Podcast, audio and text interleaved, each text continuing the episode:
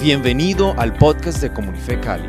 Nuestro deseo es que este mensaje te inspire a conectarte con Dios y ser agente de transformación en tu entorno. Dios ha puesto en mi corazón, en el corazón de eh, poder compartir acerca de algo muy importante para este día. Lo he llamado retroceder nunca, rendirse jamás. ¡Ah! Dios mío. Sobre todo pues porque el, actor es muy parecido a mí. Es que sabemos que algunos identificaron y no, no, no, no, ese es el mensaje. bueno, ¿qué es lo que, qué es lo que mm, en mi corazón he recibido de parte de Dios? Creo que estamos en un tiempo crucial, estamos en un momento trascendental en la humanidad, estamos en un momento crítico en nuestra nación, en América Latina. Estamos en un momento de transición.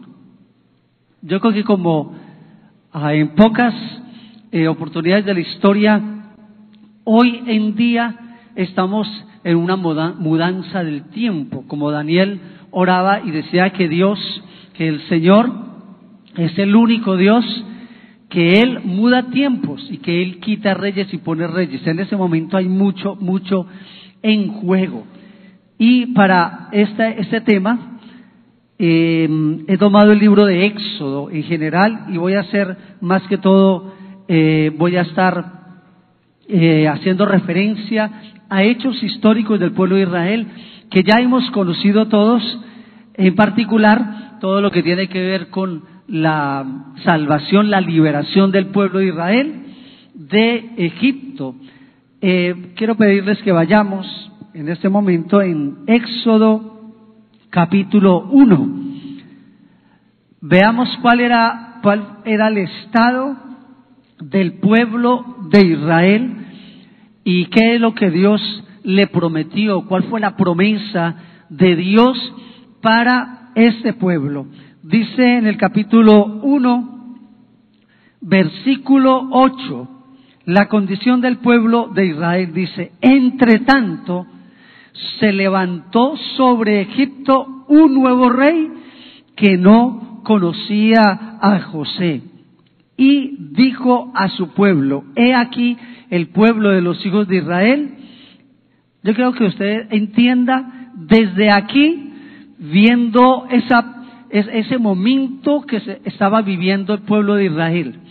En ese momento el pueblo de Israel estaba esclavizado, estaba subyugado, estaba oprimido y en medio de, esa opresión, en medio de carecer de derechos, en medio de vivir en una pobreza total y absoluta, 430 años de esclavitud, mira lo que nos dice, eh, lo que nos dice aquí la escritura, de cómo veían los egipcios y en particular el faraón, el nuevo faraón, cómo veía al pueblo de Dios. He aquí, el pueblo de los hijos de Israel es mayor y más fuerte que nosotros. Qué tremendo, ¿no? Porque el pueblo estaba esclavizado. Comían menos que los egipcios. Estaban trabajando de una manera mucho más ardua, con mayor, eh, mayor carga que los egipcios. Sin embargo, mira lo que dice el faraón. Es que eso es lo que hace la bendición de Dios sobre nuestras vidas. Amén. Independiente a las a las circunstancias, independiente a todo lo que el mundo pueda estar viviendo, cuando estamos bajo la mano poderosa de Dios, las circunstancias para nosotros no la determinan las mismas circunstancias, sino Dios mismo. Amén. No importa el momento en que estemos viviendo, el Señor siempre en su corazón ha dicho, en su palabra, ha determinado en su voluntad, en el carácter de Dios, que el pueblo de Dios debe ser bendecido, debe ser prosperado en donde esté. Mira lo que dice acá este, este faraón. El pueblo de los hijos de Israel es mayor y más fuerte que nosotros. Ahora pues, seamos sabios para con él, para que no se multiplique y acontezca que viniendo guerra, él también se una a nuestros enemigos. ¿Qué es lo que estaba pasando entonces aquí en el pueblo de Israel. ¿Qué hizo entonces este faraón? Dice que él, dice, ahora seamos sabios para con él, para que no se multiplique. ¿Qué es lo que empieza a hacer él como estrategia? Entonces pusieron sobre ellos comisarios de tributos que los molestasen con sus cargas y edificaran para Faraón las ciudades de almacenaje, Pitón y Ramesés. Pero cuanto más los oprimían, tanto más se multiplicaban y crecían.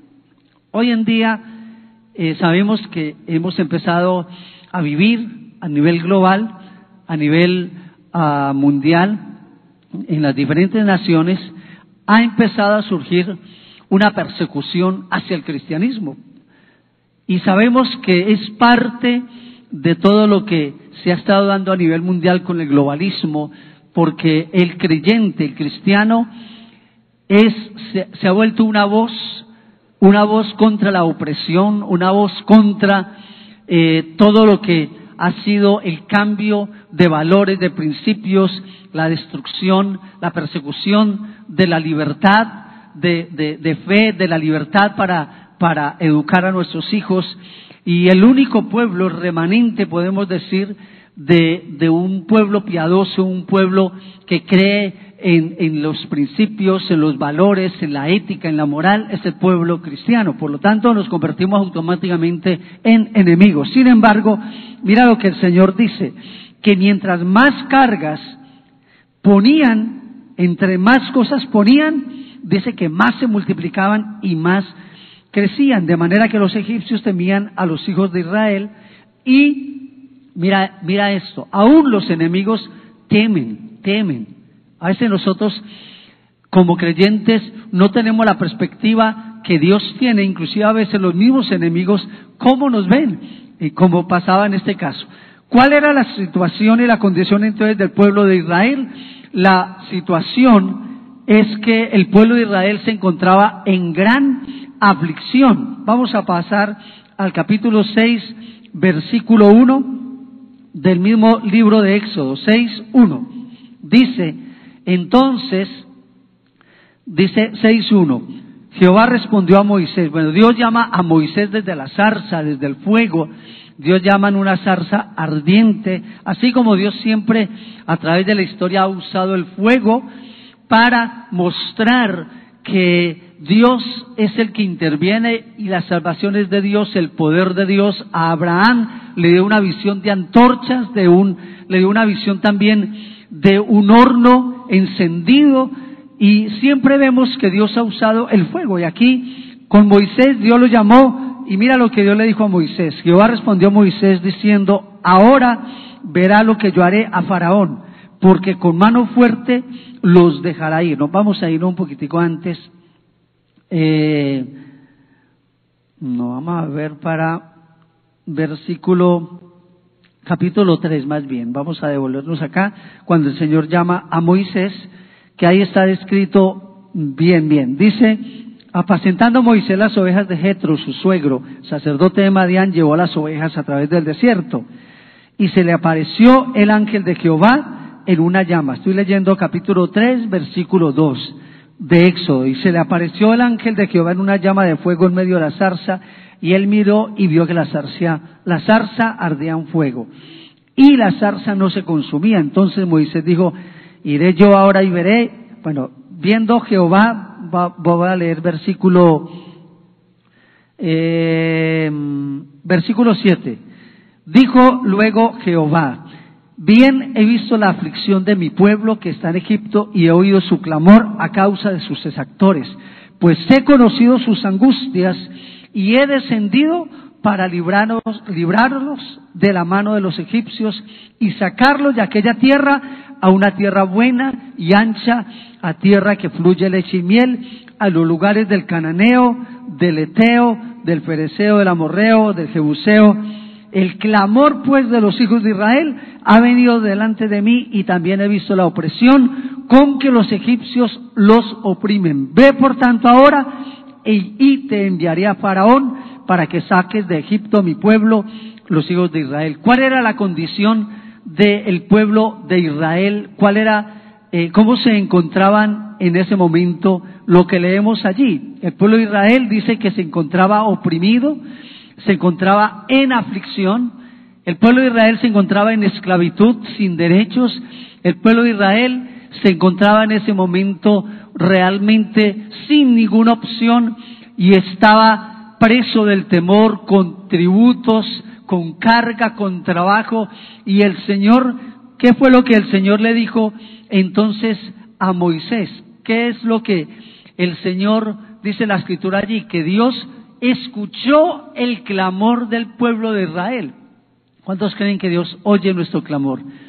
Que Él ve y, varias veces encontramos a través de la historia del pueblo de Israel como el Señor siempre ha dicho, yo escucho el clamor. No sé cuántos aquí han estado en opresión, eh, en tal vez, ah, creo que nosotros debemos reconocer el corazón de Dios. El corazón de Dios, en su corazón Dios no quiere que su pueblo sea oprimido, que su pueblo sea esclavizado, que su pueblo sea vulnerado en sus derechos. El corazón de Dios sigue hoy en día clamando por el oprimido, clamando por aquel que se le han vulnerado sus derechos. El corazón de Dios siempre ha estado atento y se ha inclinado para liberar a los cautivos.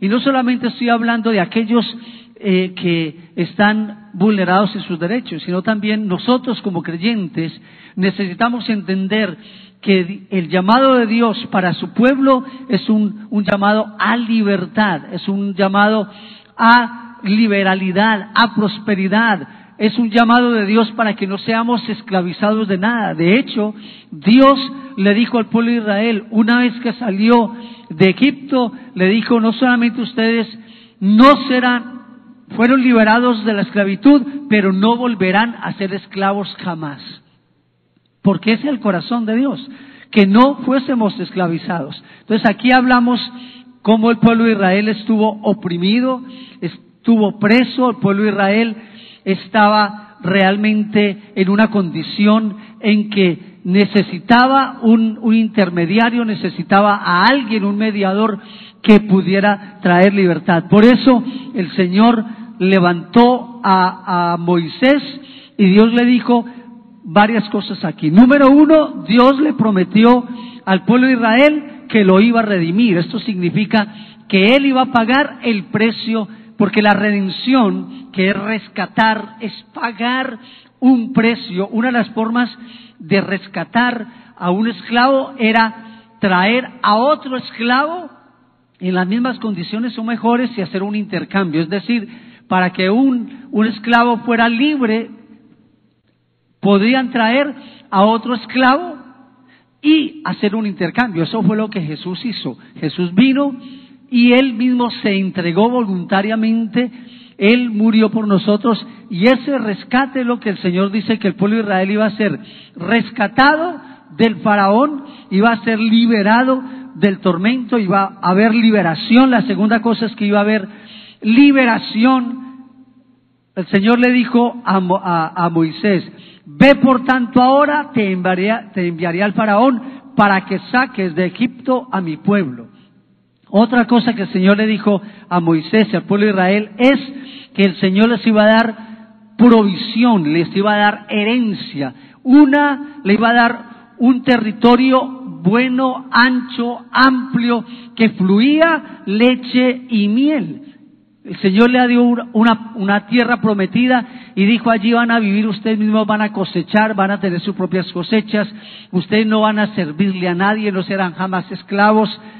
Las promesas que el Señor les da a ellos, la garantía dice, Dios, yo voy a salvarte con mano poderosa y fuerte, voy a mostrar mi poder. Ahora, recordemos que aquí una de las cosas que sucedió fue que cuando Dios dijo que, iba a hacer esto, ¿cuál fue la primera reacción del faraón? Vamos a mirar cuatro cosas, cuatro reacciones del faraón y por eso esa enseñanza se llama precisamente eh, retroceder nunca, rendirse jamás. ¿Por qué? Porque esa fue la promesa de Dios, que vivamos sin opresión, libres. ¿Cuántos están viviendo libres?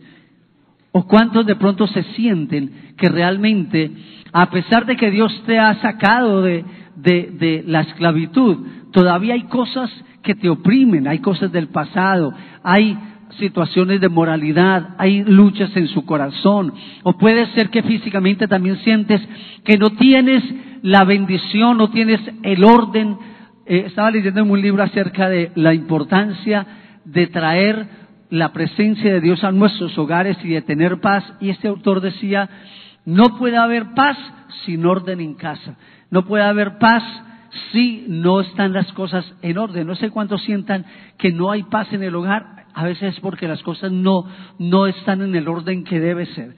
Por eso Dios le dijo al pueblo de Israel que debía salir y le prometió que iban a ser no solamente libres de eso, la primera parte es que Dios iba a librar al pueblo de Israel de toda opresión y de toda esclavitud, pero la segunda no solamente era liberación de Egipto, sino que era consagración a Dios, la segunda parte de la redención.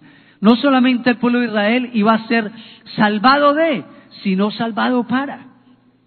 La redención no es solamente de la esclavitud y de la condición pasada, sino con un propósito, un propósito de servir a Dios. Dios dijo, porque Israel es un pueblo que yo he consagrado, que he apartado, que lo he llamado para ser mi pueblo y yo seré su Dios y haré morada en medio de ellos. Hay dos aspectos de la salvación. Podemos decir que son dos caras de la misma moneda. Una es la liberación de la esclavitud y de la opresión y del pecado, pero la otra es la consagración y el ser apartados para Dios. Ahora, antes de entrar a desarrollar las cuatro cosas de lo que el, eh, el enemigo, eh, cómo reaccionó el faraón frente a esto que Dios le pidió a Moisés, Quiero que entienda lo siguiente. Una de las cosas que el enemigo hizo cuando Moisés fue delante del faraón, lo primero que, la primera reacción de, de faraón, ¿cuál fue? ¿Se acuerdan? ¿Cuál fue? ¿Qué fue lo primero que hizo el faraón cuando Moisés vino delante del faraón con Aarón su hermano? ¿Qué fue lo primero que dijo el faraón? ¿Qué dice la palabra? Dice, lo primero, lo primero que dijo el faraón fue yo no conozco, yo no conozco a Dios, yo no sé quién es Él. Fue lo primero que el faraón dijo, yo no conozco a Dios y quién es Jehová, yo no lo conozco, ni a ti te conozco, porque además ese faraón, recuerda que había muerto el, el, faraón al cual, en el cual había, había servido Moisés y se había levantado, ese otro faraón no conocía tampoco todo ese pasado. Y ese faraón le dijo, yo no conozco a Jehová. Y esa fue la primera confrontación. Y dice que los echó, sacó a Moisés y a Aarón de delante de su presencia. ¿Qué es lo primero que el enemigo, cuando nosotros hemos sido redimidos, cuando nosotros venimos al Señor, qué es la primera reacción del enemigo? ¿Cuál es? El decir, tú no has cambiado. Eso no ha pasado, eso es una religión. ¿Usted en qué se metió? La primera reacción del enemigo es buscar confundir nuestra identidad. Usted sigue siendo esclavo. Usted, mire, usted me pertenece. Ese pecado, esos hábitos de su vida, esa, ese carácter que tiene, es, eh, es la opresión. Mire, toda su familia ha vivido en esa pobreza, toda su familia ha vivido esclavizada. La primera reacción del enemigo, ¿cuál es? Eso es mentira tranquilo, ¿no? Es decir, usted es un esclavo. Es más, como la primera reacción del enemigo de Faraón fue, ¿sabe qué? Usted como que tiene mucho tiempo libre, les dijo a Moisés, usted como que le hace falta más trabajo, entonces le puso más trabajo. Es más, le quitaron la, la paja con la cual ellos hacían el, el, el ladrillo y le dije, no le vamos a entregar más la paja, ustedes van a ir a conseguirla aumentar el trabajo y por eso hubo problema ahí de los israelitas contra Moisés. Le dijeron, ¿cómo así que nos va a liberar? Antes nos trajiste más tormento.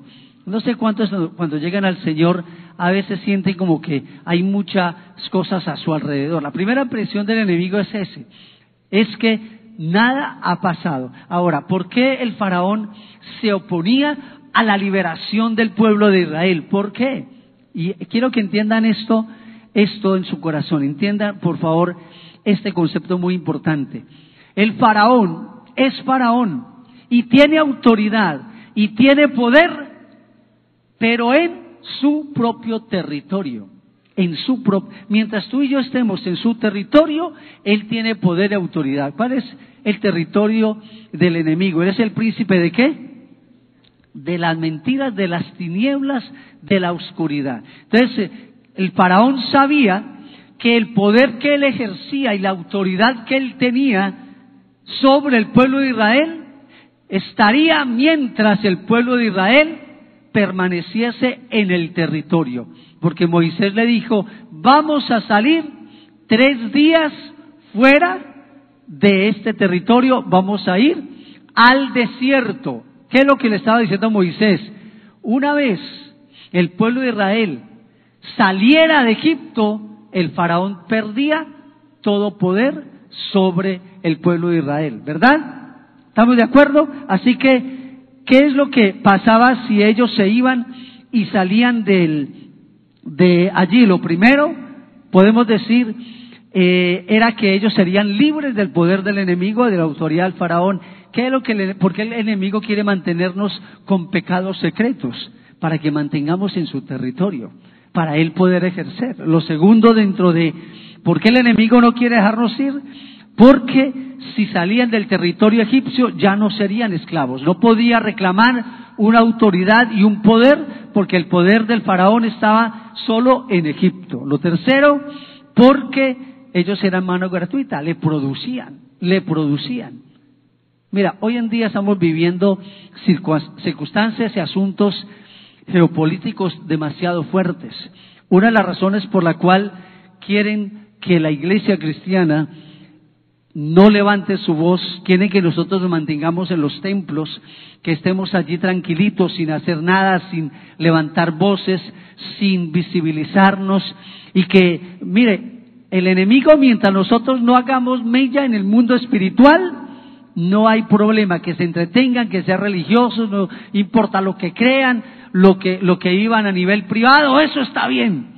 Pero como Dios está levantando la iglesia en otros niveles, el enemigo va a querer siempre acallar, silenciar nuestras voces. Otras cosas que parecía que pasaba también es que el pueblo de Israel eran los grandes constructores de ciudades, eran los que expandían el territorio y eh, también el faraón como líder egipcio no podría ejercer recursos valiosos porque para él el pueblo de Israel era un pueblo muy grande y que tenía trabajaba gratuito para ellos. Entonces el enemigo no va a querer que salgamos de su territorio. la primera reacción del enemigo es, eso que ustedes traen puro cuento, yo no conozco a Dios, por eso que fue, ¿cuál fue la respuesta de Dios para, para el faraón? Ok, el faraón no me conoce, pues me conocerá. Viene la segunda reacción.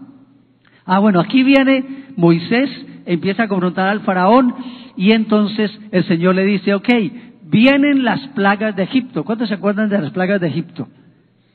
¿Cuáles fueron las plagas? Voy a hacer un pequeño resumen y es muy importante entender esto de las plagas. ¿Por qué? Porque cada una de las plagas que, que el Señor trajo, voy a nombrar solo algunas de ellas, cada una de las plagas era la imagen de uno de los dioses egipcios. Cada una de las plagas, por ejemplo, la plaga, eh, lo que pasó con el Nilo, había un dios que se llamaba el dios Apis, era el poderoso dios del Nilo. Y ese, ese dios del Nilo no pudo evitar que las aguas se convirtieran en sangre. El dios Apis, como el pueblo de, el pueblo de Egipto, todo giraba en torno a las aguas del Nilo, eran muchos, muchos habitantes todo el comercio, la fortaleza eh, del mercadeo para ellos, aún de vivir, de la pesca, del riego de la, de la tierra.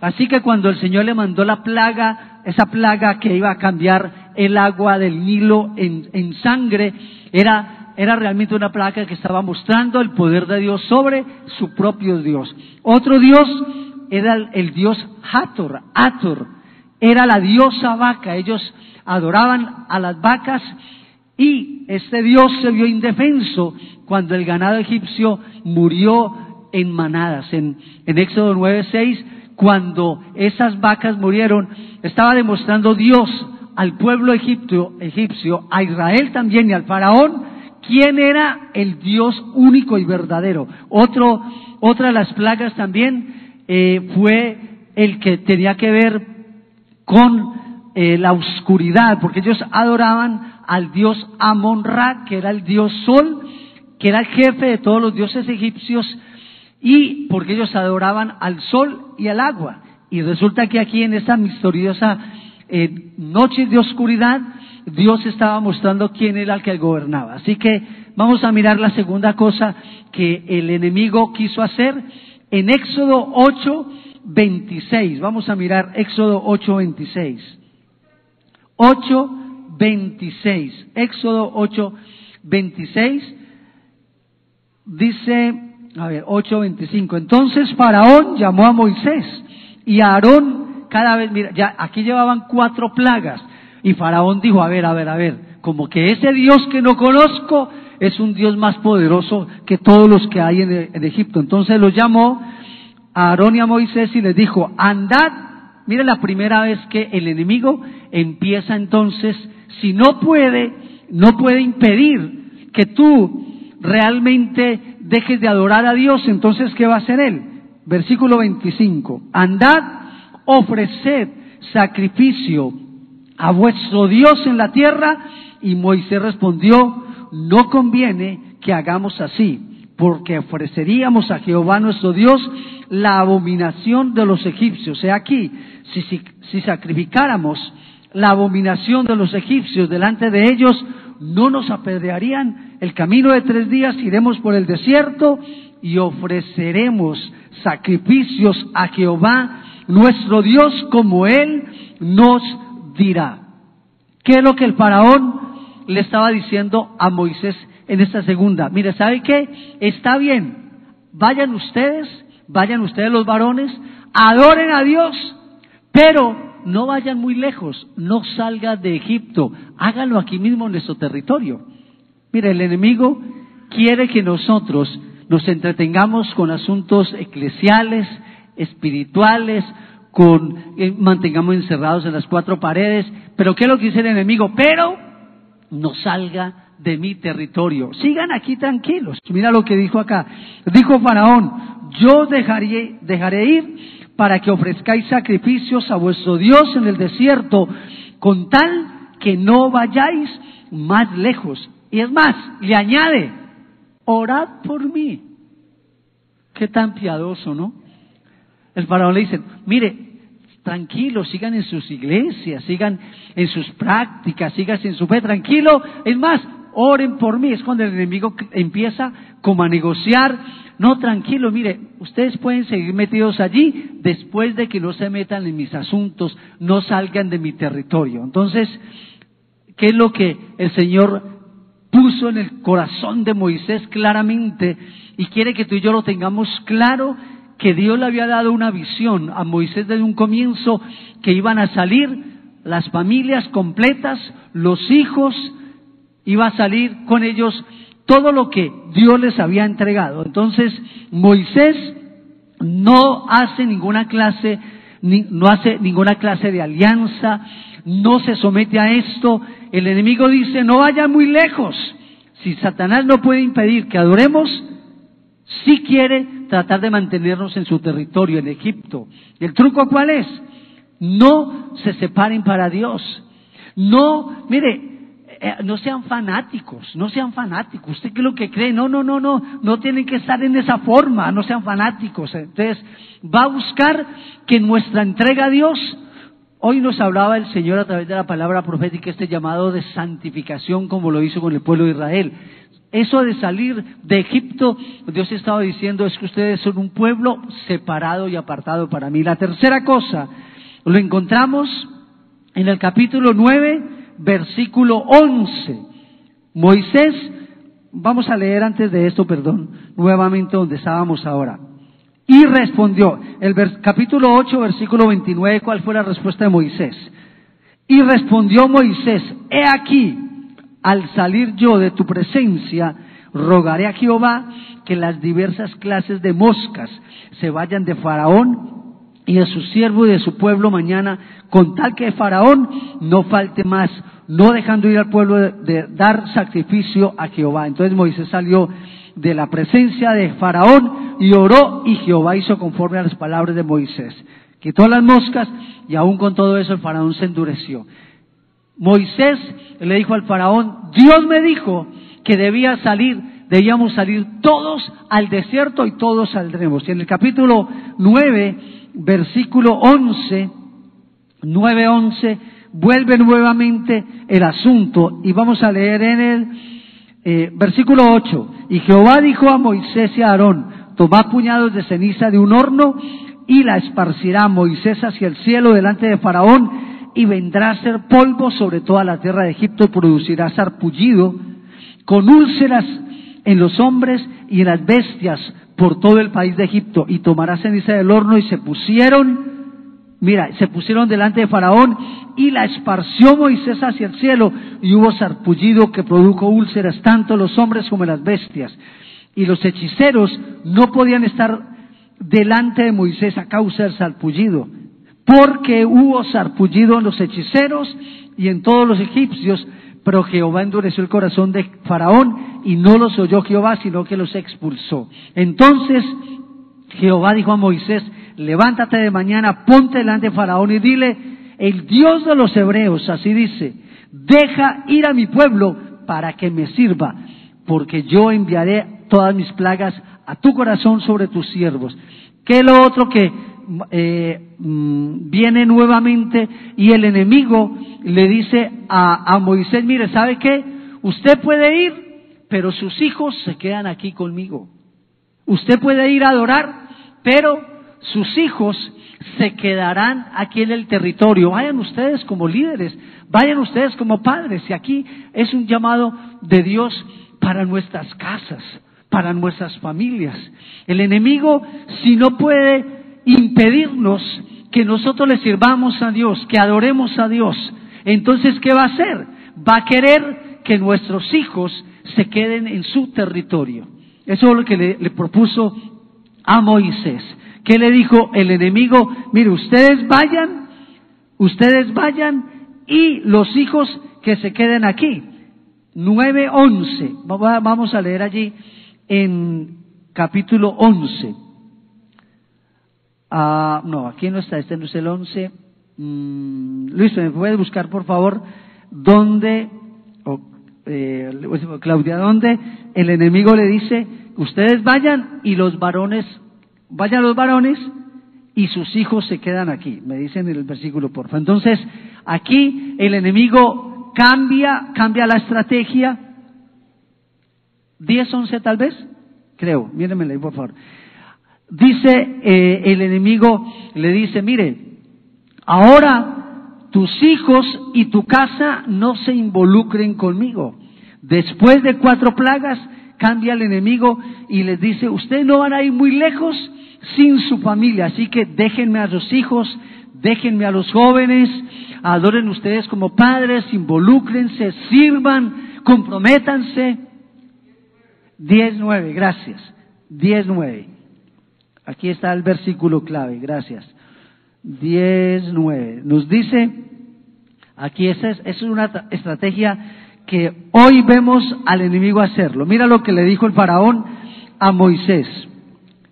Andad, versículo 8. Y Moisés y Aarón volvieron a ser llamados ante el faraón, el cual les dijo, mire cómo cambió el enemigo, andad, servid a Jehová vuestro Dios. Vaya, sirvan. Vayan a la iglesia, no falten, estudien, comprométanse. Dice, vaya a Jehová, sirva a vuestro Dios. ¿Quiénes son los que han de ir? Moisés respondió, hemos de ir. Me gusta lo que dice Moisés. Hemos de ir con nuestros niños, con nuestros viejos, con nuestros hijos o jóvenes, con nuestras hijas, con nuestras ovejas y con nuestras vacas hemos de ir porque a nuestra fiesta solemne para Jehová, es nuestra fiesta solemne. Y él les dijo, así sea Jehová con vosotros, como, ¿cómo os voy a ir? A dejar ir a vosotros, ya se volvió hasta espiritual el hombre, mira. Mira, dice, así sea Jehová con vosotros. ¿Cómo os voy a dejar ir a vosotros y a vuestros niños? Mirad cómo el mal está delante de vuestro rostro. No será así. Id ahora vosotros los varones y servid a Jehová. Pues esto es lo que vosotros pedisteis. Y los echaron de la presencia de Faraón. ¿Qué dijo el enemigo? Mira, está bien, ustedes vayan pues, salgan del territorio, pero sus hijos déjemelos aquí. ¿Cuál ha sido la gran batalla de la iglesia hoy en día? ¿Cuál ha sido? Que hay una separación entre la fe familiar, la fe de los padres con la fe de los hijos. Hemos dejado que el enemigo gane territorio de nuestra casa. Hemos como permitido y hemos claudicado en esa guerra y en esa lucha por nuestros hijos. La iglesia del Señor es una iglesia que ah, vemos que nuestros hijos se levantan en la fe, pero hasta cierto punto empiezan a caminar fuera de la fe en el Señor. Hoy cuando estábamos ahorita con la palabra y, lo que Dios estaba hablando, Dios está haciendo un llamado y Dios nos ha estado hablando de levantarnos por nuestros hijos. ¿Qué es lo que el enemigo quiso que Moisés hiciera? Que Moisés saliera, pero que le dejara a sus hijos. ¿Cuántos quieren hacer guerra por sus hijos, batallar por sus hijos? Porque así como lo dijo Moisés, Moisés se paró y dijo, no Señor, no será así, sino que nuestros hijos y todo lo nuestro irá con nosotros. Quiero hacer un llamado a aquellos hombres y a aquellas mujeres cabezas de familia que no claudiquemos, que no negociemos con el enemigo, que sigamos levantando ese altar de oración y adoración en el hogar como familia, que tomemos ese espacio y esos tiempos de familia con nuestros hijos para adorar al Señor, para compartir, que tengamos esa guerra espiritual y esa lucha y no permitamos que el enemigo siga arrebatando y levantando. No, no agrada a Dios, ese no es el llamado de Dios, que nosotros seamos los únicos que estemos sirviendo y nuestros hijos no. Así que ese llamado es muy importante. Y el cuarto llamado que Dios eh, que vemos está en Éxodo 10, 24. El enemigo va a tratar de negociar cada vez más. Eh, Éxodo 10, 24. Aquí viene la otra negociación del enemigo. Mira lo que le dice en el versículo 24. Entonces, aquí ya había venido la, la, plaga de las tinieblas, ya es la novena plaga, entonces Faraón hizo llamar a Moisés otra vez y dijo, y servid a Jehová, o sea, vayan ustedes varones, vayan las mujeres, pues está bien, lleven a los hijos, ya que ustedes no los pueden dejar, de, llévenlos, pero mira lo que les dice, y servid a Jehová, solamente queden vuestras ovejas y vuestras vacas, vayan también vuestros niños con vosotros. Ya el enemigo, mire cómo el enemigo va va cediendo. Cuando, cuando somos personas radicales, firmes en nuestras convicciones, en nuestros principios, ¿qué es lo que el enemigo termina haciendo? Él sabe que Dios es poderoso y que hay libertad, así que el enemigo va a terminar cediendo cada vez más. Y mira la respuesta de Moisés, me encanta esta respuesta. Y Moisés respondió a Faraón. ¿Qué le estaba diciendo Faraón? Déjenos aquí sus recursos, sus negocios, déjenos aquí su ganado, que era la productividad de ellos, déjenos todas las posesiones, vayan ustedes con su familia, pero sus negocios, sus oficios, su profesión, su trabajo, su oficina, eso es otra cosa. Como muchos dicen, mire, yo soy cristiano el domingo, pero yo el lunes yo soy abogado el lunes, yo, no, es que yo soy cristiano solo el domingo. Eso es lo que el enemigo quiere, que tengamos una mentalidad dualista de que Dios, nosotros somos cristianos el fin de semana, pero en semana no. Entonces, mira la respuesta de Moisés, me encanta. Dice, Moisés le respondió a él, versículo 25, y Moisés respondió, tú también Me encanta que cada vez la respuesta de Moisés, ¿se acuerda al comienzo Moisés? Y yo, yo, yo, ¿quién soy? Y él tenía ese temor de cómo voy a hablar al faraón, ¿quién soy yo? Mira aquí cómo se levanta Moisés y le dice, tú también nos darás sacrificios y holocaustos que sacrifiquemos para nuestro Dios. No solamente le dijo, sino le exigió, ya, imagínense, ya no le estaba hablando al faraón mirándolo hacia arriba, sino de tú a tú. Y le dijo, tú nos darás, le estaba ordenando, poniéndose, ya el faraón había visto todo el poder de quién era el que respaldaba a Moisés. le dijo, tú nos darás de tus vacas, de tu ganado, para holocaustos que sacrifiquemos a Jehová nuestro Dios. Nuestros ganados irán también con nosotros. Y me encanta eso que le dijo, no quedará ni una pezuña porque hemos, porque de ellos hemos de tomar para servir a Jehová nuestro Dios. Y no sabemos con qué hemos de servir a Jehová hasta que lleguemos allá. ¿Qué le dijo Moisés? Nuestro ganado, todo lo nuestro quedará con nosotros y no dejaremos ni una pezuña. Amén. No podemos ceder ni una pezuña. Di conmigo, ni una pezuña cederé al enemigo. Tu trabajo, tus recursos, todo lo tuyo le pertenece al Señor. Dios nos ha dicho, vamos a servir a Dios con todo. ¿Qué es lo que había en juego aquí? ¿Qué es lo que había en juego? Que Dios estaba haciendo una diferencia entre el pueblo de Israel y el pueblo de Egipto. El pueblo de Israel era un pueblo consagrado a Dios, que le pertenecía a Dios separado, redimido, comprado por precio. Que el pueblo de Israel no solamente la salvación tiene que ver con ser libre de la opresión y de la esclavitud, sino ser consagrado para servir a Dios. Así que yo te animo, no te rindas, no te quedes, no seas nada al enemigo. Si has visto al enemigo que en tus cosas, en tu trabajo, en la parte económica, de pronto en la profesión, o de pronto en tus hijos, o en tu casa, o en tu propia vida, este es un tiempo de levantarnos en una entrega absoluta y total de consagración, de levantarnos a pelear por nuestros hijos, para que el enemigo no gane territorio. Si estamos adorando en el territorio del enemigo, levantémonos. Si vemos que nuestros hijos no están caminando, no podamos, no cedamos terreno, no claudiquemos, levantémonos en ayuno, en oración, en intercesión, también en compartir con ellos, en relacionarnos mejor con ellos, pedamos orientación, guía, porque el Señor nos ha dicho que nosotros hemos sido libertados, librados de la opresión, hemos sido librados de la esclavitud pero también hemos sido separados para Dios, le pertenecemos a Dios.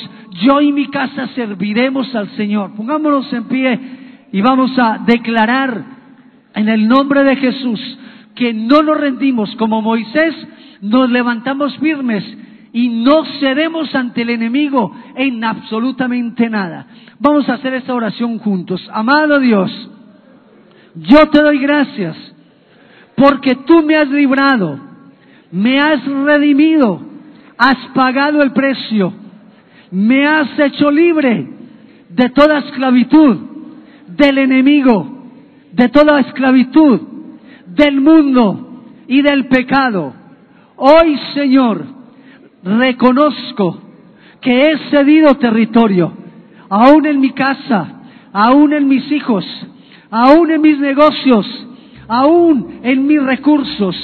Y en el nombre de Jesús, hoy Señor, me arrepiento y declaro que no cederé, no negociaré con el enemigo. Hoy declaro que yo y mi casa serviremos al Señor.